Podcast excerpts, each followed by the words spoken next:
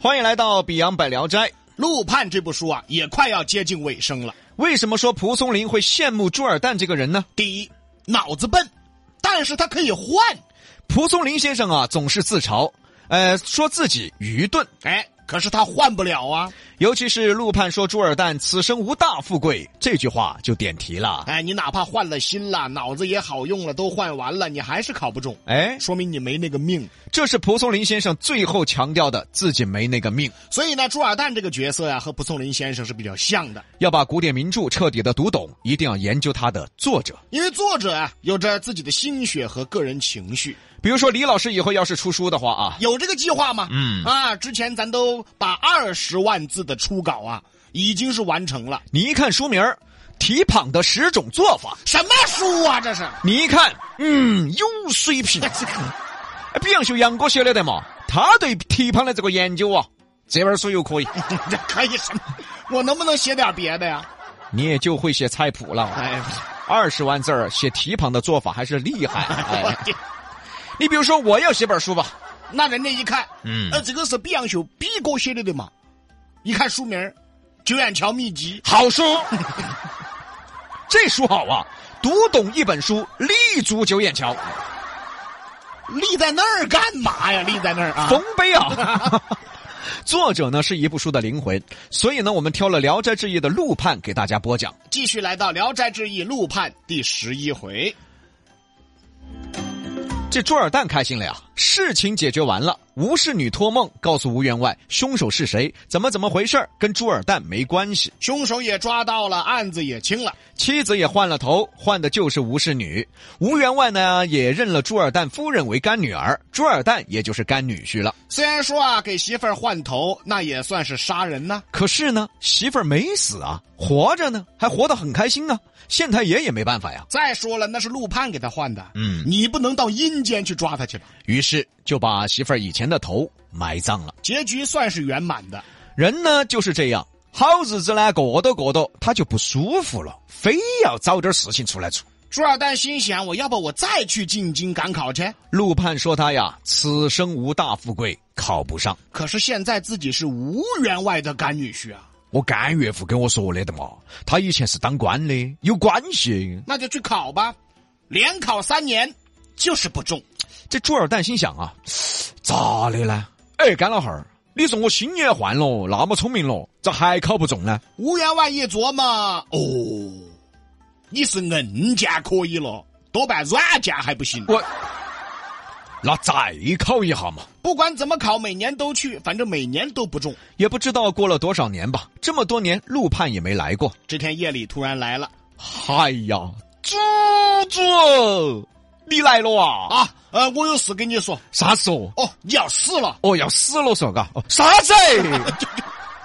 啥子？我就要死了！啊，我来提前通知你一声，这个事情哪儿有提前通知的哦，猪猪？那就是提前跟你说一下嘛。哦，你等到就是了哈。 我，猪猪，等于我现在就等死啊！啊！这是天底下最难受的事儿。天底下最难受的事儿就是等死。不知道自己啥时候死，那无所谓啊，告诉你了，你哪天几点钟就拜拜了。那不用等哪天了，现在就得拜拜了啊！所以说啊，在医院看病呢，医生都得骗你啊。嗯。哎，医生，你看我咋样哦？哎呀，愁眉苦脸做啥子嘛？没事的，小问题哎呀，回去养一会儿就好了啊。哦哦，要得要得。哪怕已经不行了，哪怕明天就得走，也要这么说啊。对呀、那不然呢？嗯不然你那么说，嗯，哎，医生，我咋样了？十这是啊九就就八啊七嗯嗯六，倒计时啊！等我数完嘛，那别说哎完，还有两秒钟，拜拜。 那不用那两秒，现在就拜拜了。陆判这么多年都没来，这回来了，告诉朱二蛋你要走了。朱二蛋难受啊！我娃娃都还小哦，啊，还有孩子了。这陆判乐了。耶！以前老妞儿没换头的时候，你们都分床睡；现在老妞儿换头了，漂亮了，哦哟，这儿娃娃都有了嘎。 那是哦，猪猪，哎呀，老妞儿漂亮嘛，哪块分床睡哎哟，还安逸的很呢。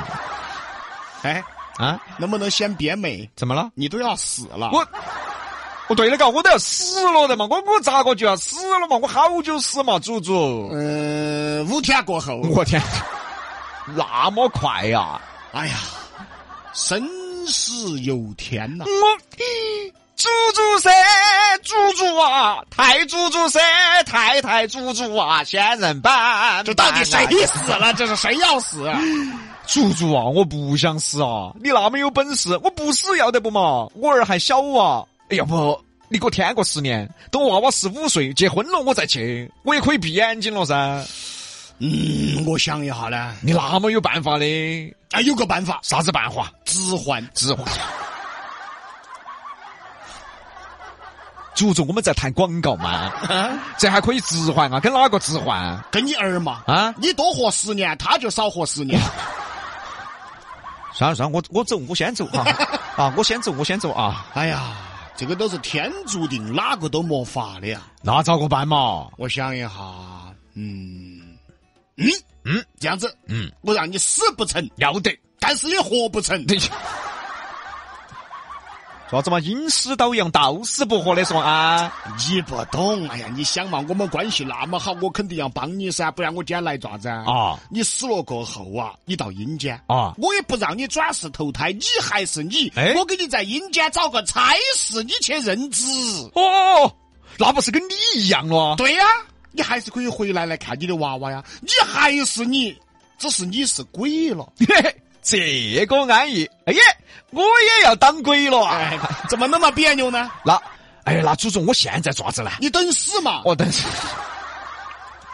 心想也挺好。嗯，既然生死啊是天注定，没办法。但是陆判呢，愿意帮自己一个忙，留在阴间任职。一想我活着没当官没考中，我死了我还能当官儿哎而且随时还能回来，挺好的呀。这边回头赶紧给媳妇儿说呀，她得交代啊呀。 嘿，老弟儿，我跟你说，嗨，我要死了！哎哎呀，我 天嘞，哎呀，给媳妇儿吓得你爪子啊，哎，我要死了！哎，你也听不懂说你啊把！你发烧了噻。哎，我真的要死了， 我要死了！哎，把陆判给自己说的话全都告诉了媳妇儿。那个那个媳妇儿，你搞快搞快准备，不准备啥子嘛？你先去把棺材买了，哎，我亲自挑哈。啊哎哦媳妇儿心想，这不吃饱了吗？朱二蛋还很高兴啊，嗨呀，这活起没当官吗？哎，死了我要当官了的嘛，嘿，安逸。哎呀，我要死了，嘿，我要死了， 哈哈哈哈。你有病啊你！朱尔旦这个人啊，原文最初就写性豪放，这个人本来性格就豪放。这个时候陆判都给他说好了，他也想开了，死就死了呗，反正能当官还能回来。他高兴，哎活着没当官，哎死了当官，哎，这家这几天盼着呢啊哎我啥时候死啊？哦，而五天，这五天还要。时间飞快，到了五天以后了，棺材呢也准备好了，他自己挑的，衣服也准备好了，他自己试的，也跟媳妇儿交代好了。嗯、我死了，你不准哭，我当官去了，我还会回来的哈，这个嘛是好事哈。第五天早上一起床，朱二蛋洗了澡，换了寿衣，直接就躺棺材里了。啊，老妞儿，娃娃，嘿，拜拜啊！ 那我就下地府去了哦。怎么那么高兴啊？他往这一躺，那么一闭眼，死了。我们下回再说。西南散口碧阳秀八六幺二零八五七。